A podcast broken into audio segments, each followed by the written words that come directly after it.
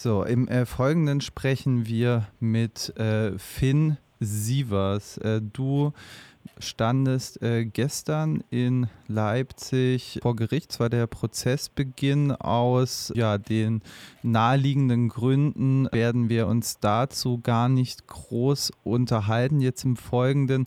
Mich würde interessieren, du wurdest ja quasi im Kontext äh, Besetzung des Heidebogens ähm, in der Nähe von Dresden festgenommen. Genau, wie ist das passiert? Wie erinnerst du dich jetzt quasi nach einem äh, halben Jahr in Untersuchungshaft daran? Also die Festnahme ist am 16. Februar 2023 um 12.30 Uhr passiert. Ich kann mich da noch sehr genau dran erinnern. Es fühlt sich so an, als wäre es gestern erst gewesen hatte Nachtwache in der, ähm, an der Mahnwache von dem Heibo Heidebogen. Bei der Übergabe ähm, ja, wurde ich dann am, auf dem Sofa der Wache geweckt, weil es doch wohl kalt war. Dann habe ich mich dann ins Zelt zurückgezogen und dann gegen 11 Uhr bin ich dann aufgestanden wieder und wollte dann mit dem Fahrrad nach Ottendorf-Okrilla und wollte dort ein paar Sachen einkaufen. Auf dem Weg vom Heidebogen Richtung Ottendorf-Okrilla war die Straße, die Landstraße von der Bereitschaftspolizei komplett gesperrt. Dort war nur Verkehr von Polizeiautos ähm, und ich habe die Uhrzeit erlesen wollen auf dem Handy. Ich habe das Handy zwei Sekunden nur in der Hand gehabt und wurde dann direkt von, ein, von einem Polizeisixer angehalten, da dies eine Ordnungswidrigkeit ähm, darstellt.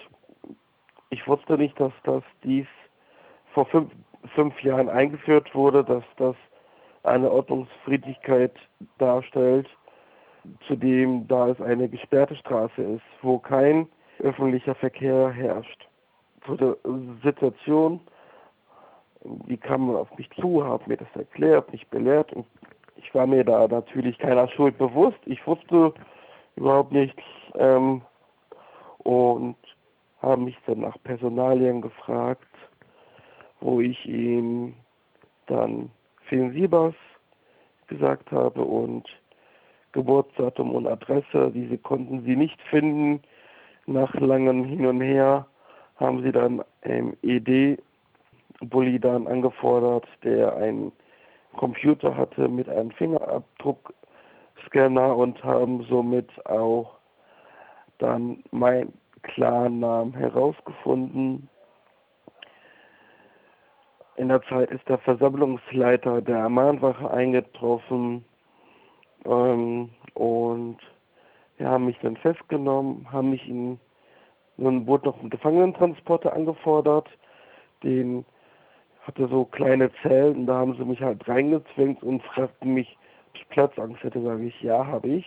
Ja, das ist ja egal jetzt, das wäre ja mein Problem. Ich weiß aber, es ist eine Möglichkeit, wenn ein Mensch einfach Platzangst hat, dass man dann in einem ganz normalen Polizeibully auch an dem Ort, wo man, wo man dann hingebracht wird, transportiert werden kann. Das war dem nicht so wurde dann von der Landstraße Richtung Ottendorf-Okrilla zwischen Würschnitz wurde ich dann zur, zur GESA, Gefangenensammelstelle Kamenz, gebracht.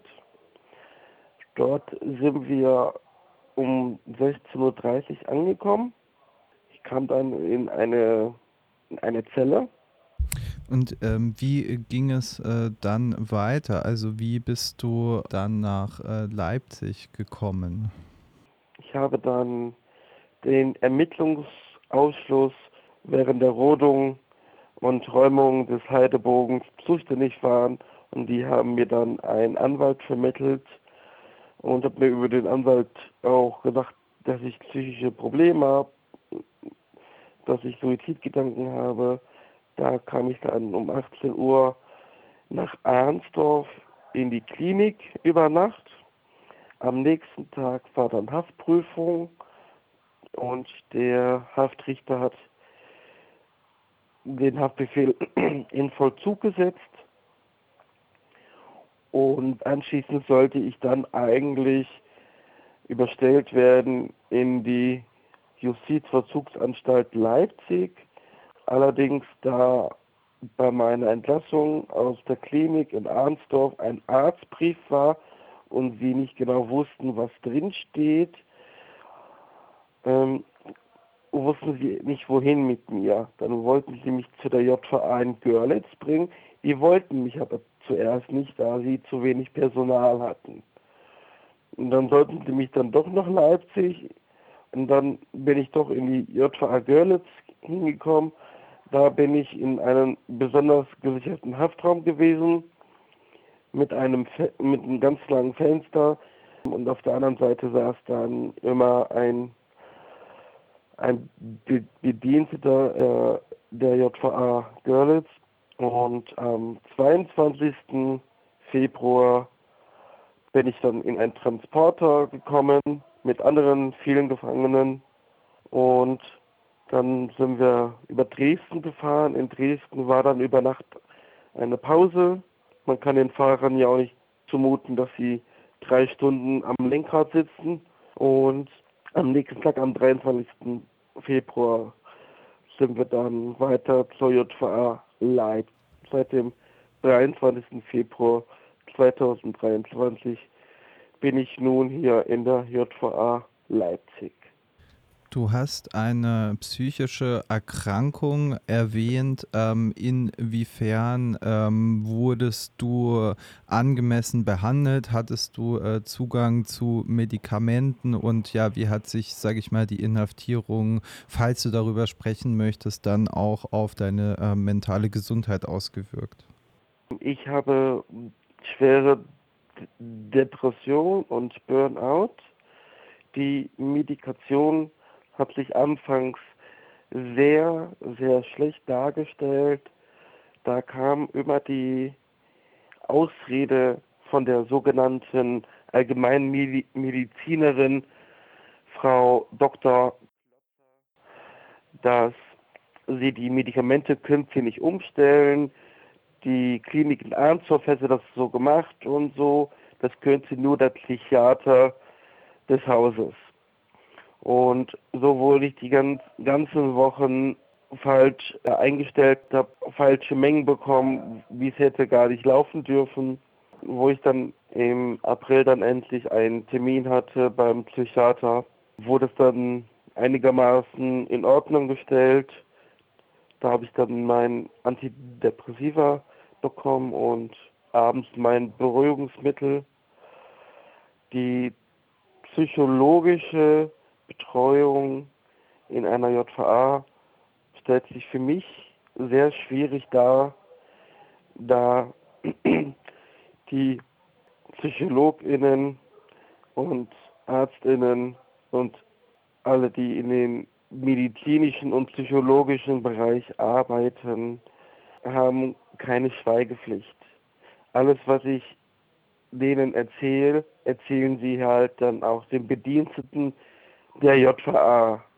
Und das ist für mich kein Vertrauensverhältnis, wenn ich Menschen etwas aus meinem Leben erzähle, damit dann der ArztInnen oder PsychologInnen da mir weiterhelfen kann, kann ich da nicht, nicht sorglos ähm, ausreden. Das habe ich natürlich der Psychologin, die für mich, für meine Station zuständig ist, auch erklärt und sie konnte das halt nicht verstehen, weil wir sind ja in einer JVA und sie muss das ja machen. Möchte aber zugleich trotzdem wissen, was mich alles so bedrückt. Aber ich kann nun mal ihr ja fast nichts erzählen, weil sie ja alles weiterträgt. Die psychologische und medizinische Betreuung in der JVA Leipzig ist sehr miserabel. Die Psychologin ähm, sucht immer irgendwas, ähm, wo sie dann immer ein auf, auf einen selber immer wieder hinlenkt.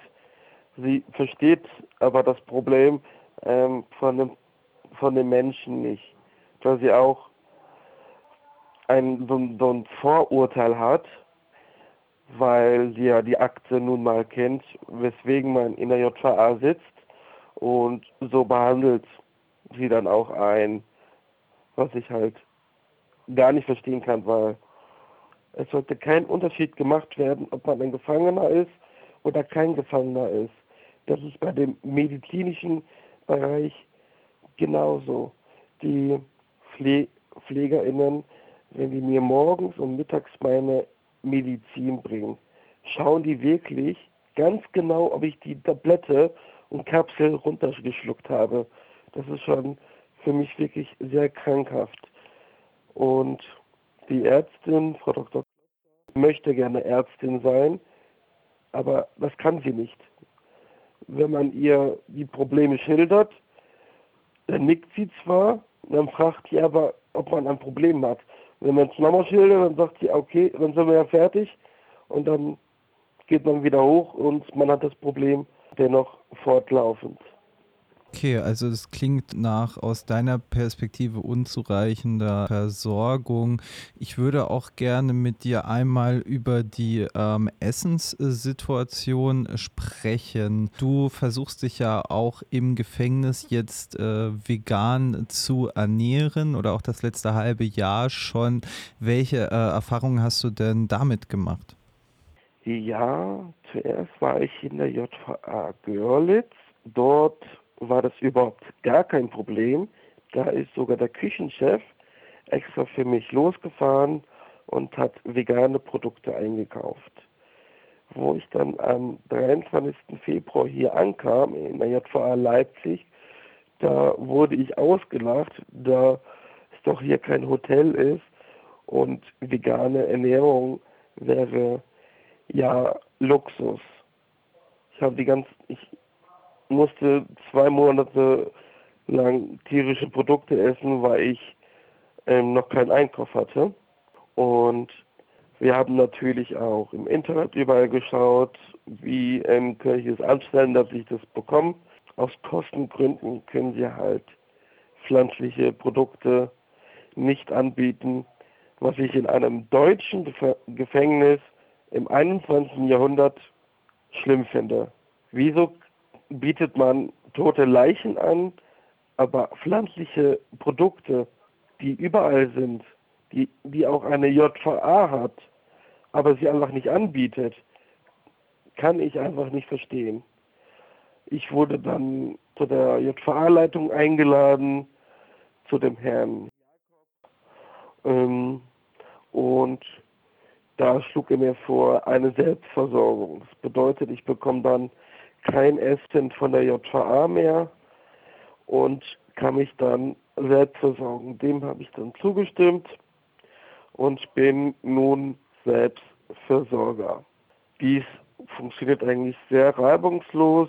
Ich bekomme von der JVA den Tagessatz von 3,50 Euro pro Tag ausgezahlt. Also im Monat sind das 110 Euro circa, wo ich der mich auch mit vegan ernähren kann, für die Ernährung. Natürlich brauche ich auch eigenes Geld. Ich bekomme jeden Monat von einer Organisation Geld überwiesen, damit ich einkaufen kann und telefonieren kann.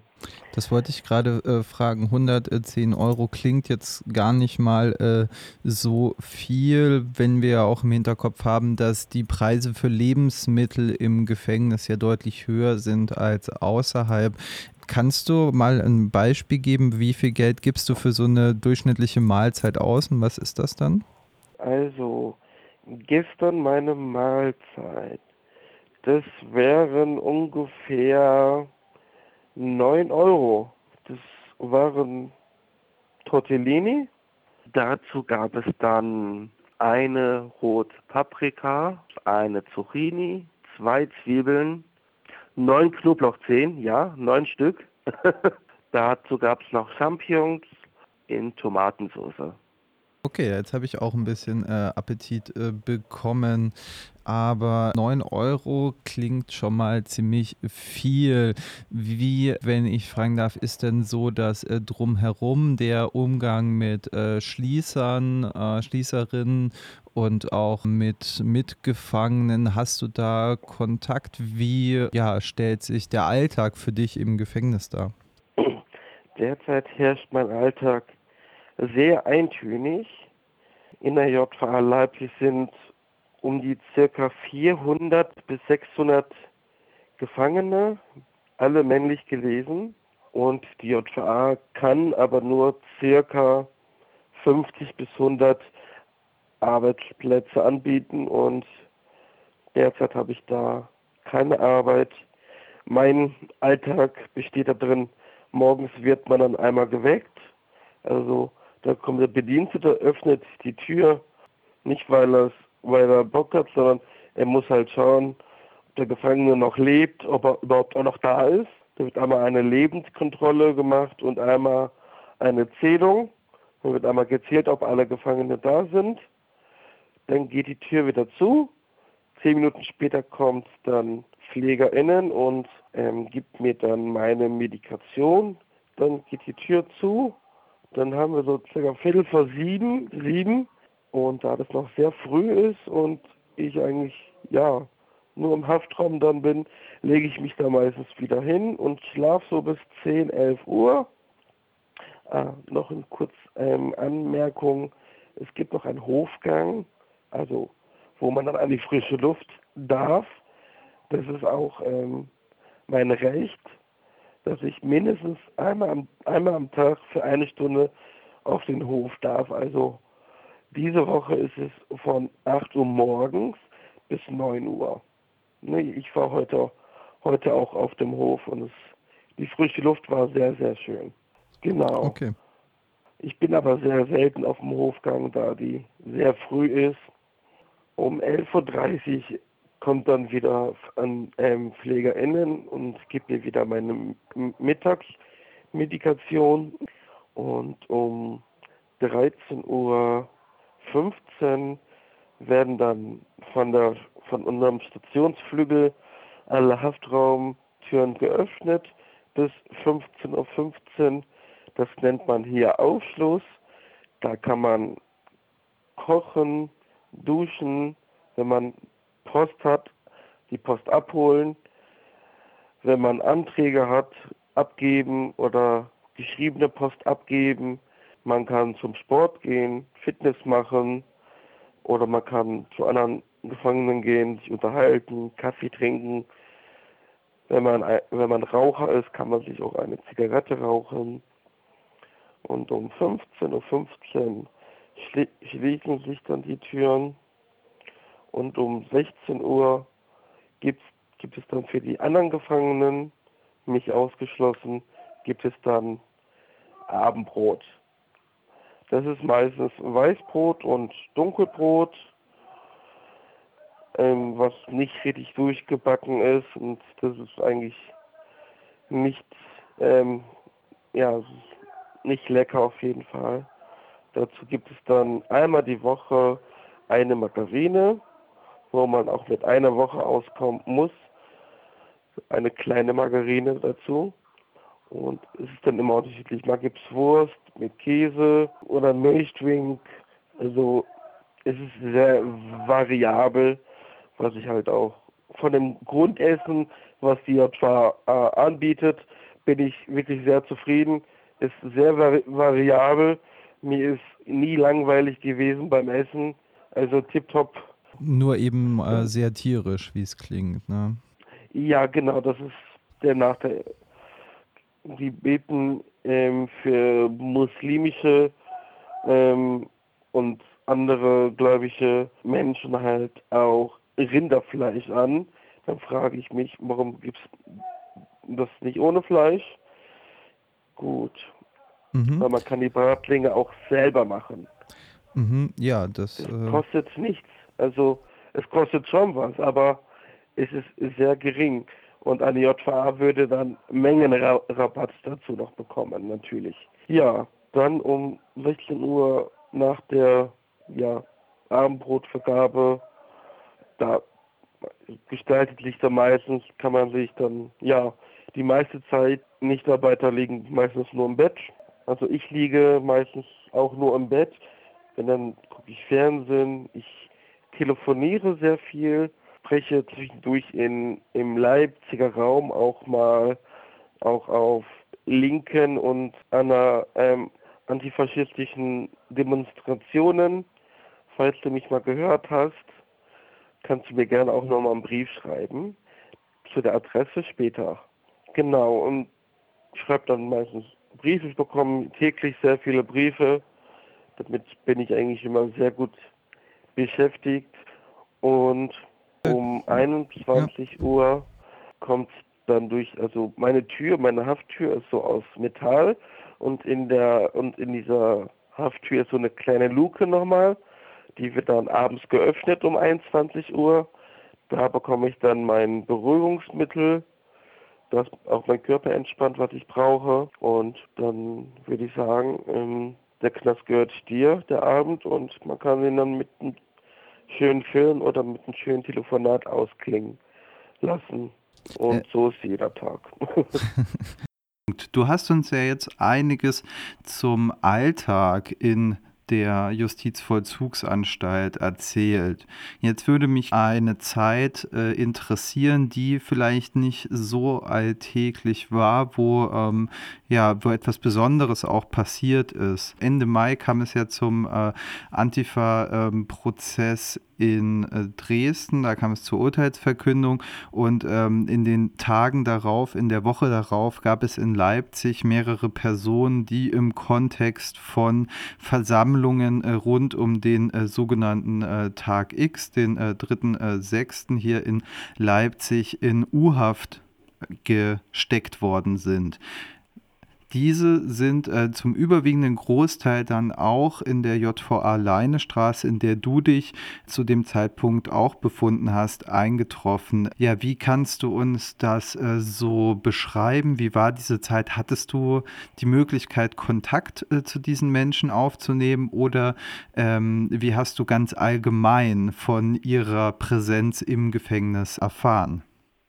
Zehn männlich gelesene Aktivisten, die hier waren, auf, auf verschiedenen Stationen. Ich habe erstmals davon erfahren, ein Hausarbeiter, der hier immer das Essen der Gefangenen ausgibt oder die Gänge putzt oder Zellen, die leer sind, putzt, mir mitgeteilt, dass ich Unterstützung bekommen habe, hat ein bisschen auch Spaß gemacht. Genau, es sind zehn Aktivisten dort. Auf meiner Station war dann einer, mit dem konnte man sich dann unterhalten. Ähm, der wurde im Nachhinein bei einer Haftprüfung auch wieder auf freien Fuß entlassen.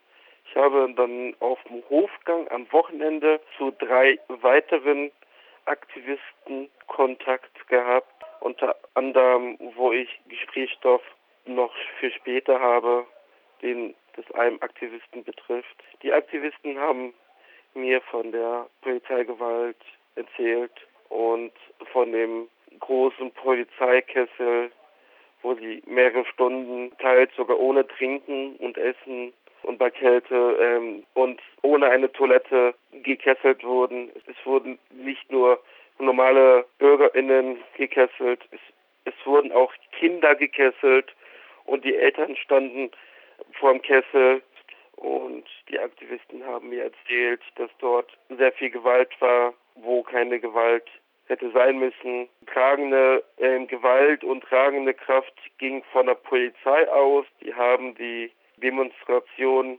verboten, weil es zu viele Teilnehmer waren. Das ist der Grund, ähm, warum sie die Versammlung dann ab, ähm, ver verboten hätten. Und da ist der Streit erst losgegangen. Hätte die Polizei dem zugestimmt und einfach nur mehr Kräfte angeordert, dann, dann wäre es zu, zu dieser schlimmen Tat gar nicht gekommen.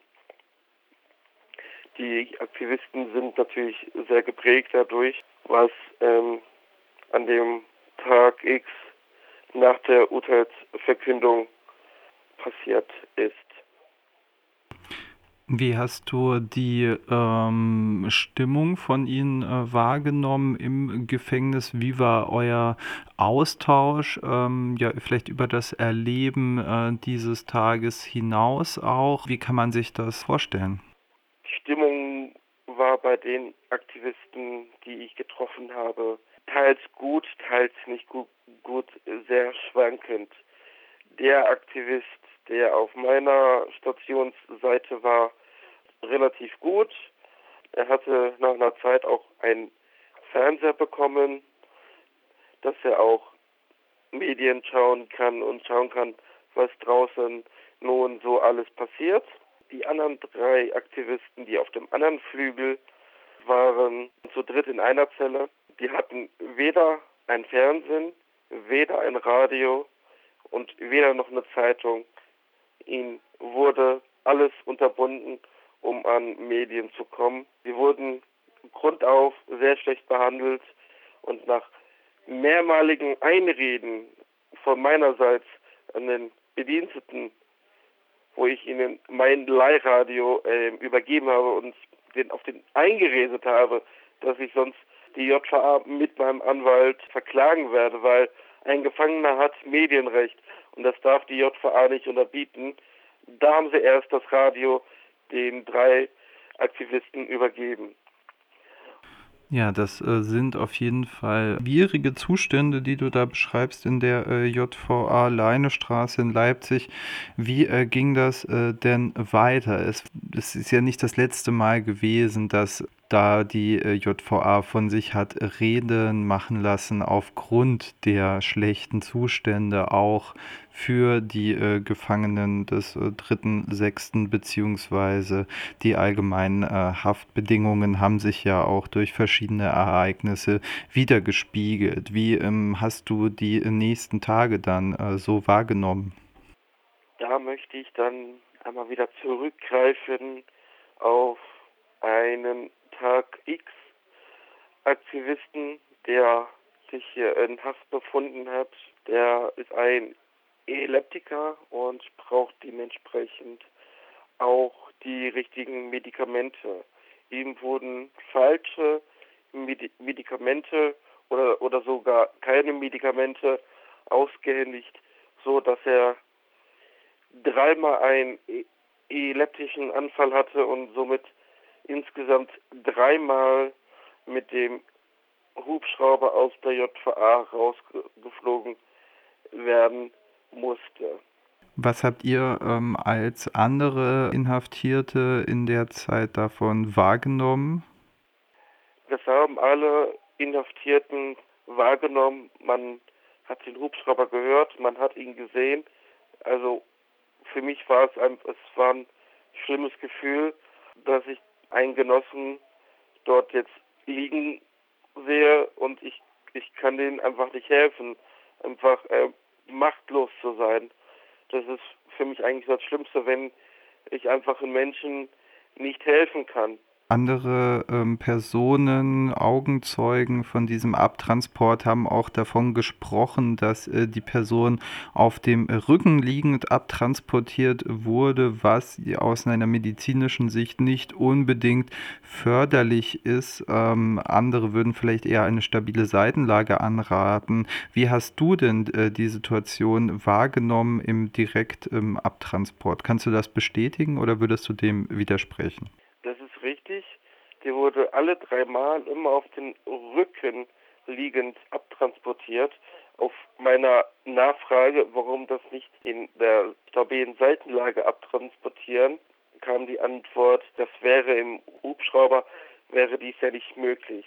Obwohl dem ja nicht so ist. Es ist natürlich möglich, ein Patient auch in einer stabilen Seitenlage äh, abzutransportieren. Ob es jetzt ein Hubschrauber ist oder ein Rettungswagen oder ob das ein äh, Rettungsboot ist. Auf allen drei kann man einen Patienten auch in der stabilen Seitenlage abtransportieren. Du befindest dich ja auch in anderen Sachen mit der Anstaltsleitung im, äh, sage ich mal, Clinch. Was kannst du uns äh, denn zu dem Streit um äh, deinen Namen, wie du dich gerne nennen würdest, wie du von dem ähm, Personal der JVA genannt wirst, ähm, ja, dieser, dieser Widerspruch, was kannst du uns dazu erzählen? Anfangs war Finn Sievers für mich ein Aktivistenname, ähm, um meine Identität bei Besetzungen oder illegalen Aufenthalt ähm, auf Geländen zu verschleiern. Finn ist nicht nur ein Aktivistenname, ähm, sondern ist mittlerweile meine Identität. Finn Siebers ist meine Identität.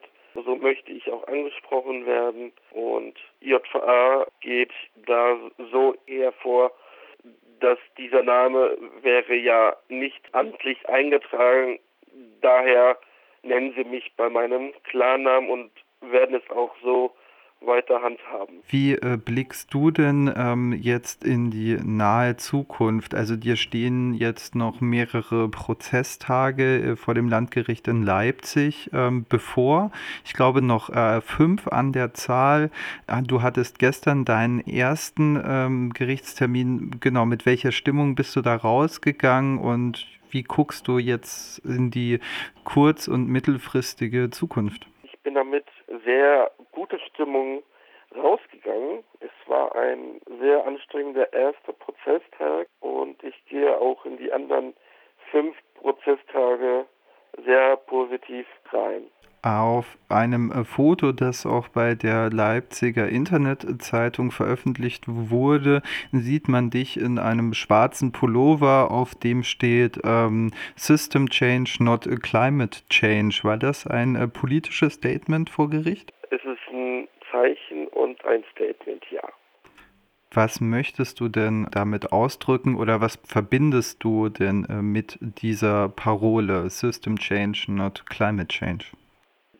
Dass sich Klima erst ändern kann, wenn wir Menschen uns ändern, unser Verhalten uns ändern. Wir können nicht ständig immer Neues produzieren und die Umwelt immer noch mehr schädigen. Wir müssen anfangen, umweltbewusster zu leben. Die Natur braucht uns nicht. Wir brauchen die Natur. Das vergessen die Menschen. Was äh, müsste sich denn in ähm, kurzfri also so äh, kurzfristig äh, verändern? Ich meine, wir hatten jetzt zum Beispiel mit dem äh, Juli den äh, heißesten ähm, Monat äh, seit quasi Temperaturaufzeichnungen existieren. Ähm, das hängt auch dann mit dem El Nino-Phänomen zusammen, aber das wird sich quasi in der Zukunft eher häufen. Also extreme Hitze, aber eben wir erleben gerade die Kehrseite davon, auch extrem extremere Niederschläge. Hm, was glaubst du, sind äh, Maßnahmen, die wir äh, jetzt heute äh, treffen können, treffen müssen, treffen sollten, um dann die schlimmen Auswirkungen der menschengemachten Erderwärmung zumindest abfedern zu können, wenn nicht sogar ausgleichen zu können. Was würdest du da gerne sehen? Was muss in der nahen Zukunft oder in der Zukunft allgemein passieren? Unser Ernährungssystem ist ein Hauptgrund für die Über Über Überschreitung der planetaren Grenzen. Es ist verantwortlich für ca. 30 Prozent aller menschengemachten Treibhausemissionen und Treiber von Entwaldung, Artensterben und Bodengradation E-, Ernährungssicherheit weltweit ist bedroht. Pflanzen auf die Pflanzen auf die Teller, gesunde Ernährung für alle und vor allem müssen wir nicht nur deutschlandweit, sondern weltweit alle fossilen Betriebe einstellen, sowie nicht nur deutschlandweit, sondern weltweit müssen wir unser Autofahren komplett reduzieren, anstatt ein Auto zu fahren, dem öffentlichen Verkehr. Sei es ein Bus, sei es eine U-Bahn, eine Straßenbahn, eine S-Bahn oder ein ICE. Wie ist denn das in der JVA, wenn du Besuch bekommst? Es kann das äh, reibungslos ablaufen. Wie ist das mit äh, Briefen, die äh, dir geschickt werden? Ich glaube, wir können später vielleicht auch noch mal deine Adresse durchgeben. Ähm, ja, wie, wie verhält sich so dieses ganze? Na, du sollst ja quasi im Gefängnis auch in gewisser Weise in einer Isolation gehalten werden. Ähm, Besuche sind dann da eine Ausnahme. Wie ist das? Ähm, was geht in dir vor, wenn du Besuch bekommst? Was bedeutet das für dich? Der Besuch bedeutet mir echt sehr viel, weil meine einzige Möglichkeit, einen sozialen Kontakt von draußen zu haben. Normalerweise funktioniert der sehr reibungslos. Man trifft sich dann im Besucherraum. Wenn es gutes Wetter ist, beim Sonnenschein kann man sich dann auch in der JVA draußen dann an einem Tisch auch treffen, wo man dann sich unterhält und nach dem Besuch wird man meistens dann nur abgetastet. Ich hatte dann einmal einen Besuch von einem Aktivisten, da meinten die Bediensteten, er hätte mir Drogen übergeben, was dem nicht so war. Und die Bediensteten haben mich dann aufgefordert, mich komplett zu entkleiden. Ähm, der Grund war nicht dafür ähm, der Drogenkontrolle sondern sie wollten, wollten mich, mich halt damit sehr bloßstellen und sind, sind nur einer vielen Schikanen, die man ähm, so am Tag in der JVA in der Leinestraße Leipzig erlebt. Briefe bekomme ich ganz normal über die normale Hauspost. Eingehende Post, also Post, die ich empfange, werden nicht kontrolliert, was geschrieben wird. Es wird, kommt eine normale Postkontrolle. Dies bedeutet, wenn ich meine Post bei dem Bediensteten abholen möchte, öffnet er diese vor mir. Wenn da jetzt unerlaubte Gegenstände drin wären, dann würde er diese entfernen. Und dann wird mir der Rest ausgehändigt. Und was nicht ausgehändigt wird, kommt dann auf die Kammer und ich mache natürlich immer von meinem Eigentumsvorbehalt Gebrauch und schicke sie dann natürlich dann immer wieder raus und die schicken mir das dann immer wieder zurück. Ausgehende Post, also die Post, die ich schreibe, wird von einem Sicherheitsbediensteten immer gelesen, bevor sie rausgeschickt wird. Natürlich ähm, nehme ich in den Briefen kein Mund vor dem Blatt und gebe den Bediensteten in meinen Briefen andere Menschen zu verstehen, dass sie scheiße sind und dass der Ort hier auch scheiße ist, dass sie hier un unnötige Staatsgelder verbrauchen. Wenn jetzt jemand von unseren HörerInnen darauf Lust bekommen hat, sich postalisch bei dir zu melden, an welche Adresse sollten die Leute denn dann schreiben? Lust hast, kannst du mir sehr gerne schreiben. Ich freue mich immer auf Postkarten mit schönen bunten Motiven, ausgefallenen Motiven oder schönen Briefen oder auch über neue BesucherInnen würde ich mich sehr gerne freuen.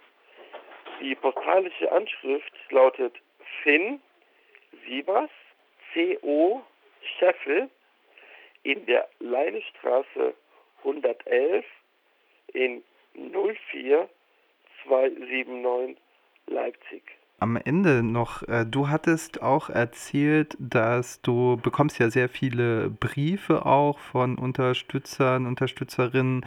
Hm, vielleicht kurz noch die Frage, verändert das auch was mit äh, deiner sozialen Stellung im Gefängnis? Also sind dann Wärter bzw. Schließer oder andere Gefangene, behandeln die dich anders, wenn du, wenn die sehen, dass du viel Post hast? Und ähm, ja, du, du meintest eben auch, dass du vielleicht auch sogar einen von diesen Briefen oder Postkarten vorlesen wollen würdest. Ja, tatsächlich. Ich werde sehr gut hier behandelt weil die Gefangenen natürlich wissen, dass ich unterstützt werde und ich habe dementsprechend ähm, habe ich auch mehr Geld wie andere Gefangene zur Verfügung und die wissen natürlich, dass sie zu mir immer sehr lieb sein müssen. Also Menschen, der scheiße zu einem ist, dem möchte man dann vielleicht nicht mal ein bisschen Tabak ausleihen bis zum nächsten Einkauf. Sowas zum Beispiel. Deswegen sind viele immer sehr freundlich zu mir. Klimaaktivisten sind anscheinend im Knast irgendwie beliebt. Ja, die werden immer gut behandelt von den Gefangenen. Dann habe ich tatsächlich noch einen Brief rausgesucht. Oh ja, das ist ja spannend. Ähm, der ist ähm, schön. Also, das ist eine Karte. Da steht drauf, Winter is coming, die Rodungssaison auch. Rette den Wald. Heibo bleibt. Du bist nicht allein, wir sind viele. Lieber Finn, was wäre die Welt ohne dich und all die anderen Aktivistis, die so ein hartes Los auf sich nehmen? Wir verdanken euch so vieles, dass Medienpolitik und Normalos nicht mehr über die Katastrophe hinwegsehen können, auf die wir gerade zuschlitten und die nur wegen euren Einsatz noch gestoppt werden wird. Dein Beitrag ist so wertvoll. Lass dich bitte nicht beirren. Ich danke dir. Danke, danke, danke. Was macht das mit dir, wenn du solche Post empfängst? Gänsehaut pur. Es ist sehr, sehr berührend. Also bei Menschenbriefen, die so berührend sind, da kommen dann auch schon mal manchmal ein paar Tränchen. Es ist einfach, es ist so schön, dass so viele Menschen hinter mir stehen. Es ist einfach, ich kann es nicht beschreiben. Es ist einfach wunder, wunderschön. Ja, vielen Dank. Ähm, wolltest du dem äh, Ganzen noch etwas hinzufügen? Am 15. September 2023 ist wieder der globale Klimastreik. Geht mit uns zusammen auf die Straße und demonstriert. Egal, wo du herkommst, lieber Mensch, schließ dich deinen Ortsgruppen an. Die Ortsgruppen kannst du auf Instagram, auf Telegram und auf x.com finden. Werde ein Teil der Klimarettung. So wie wir jetzt leben, können wir nicht weitermachen. Sei dabei. Finden Sie was.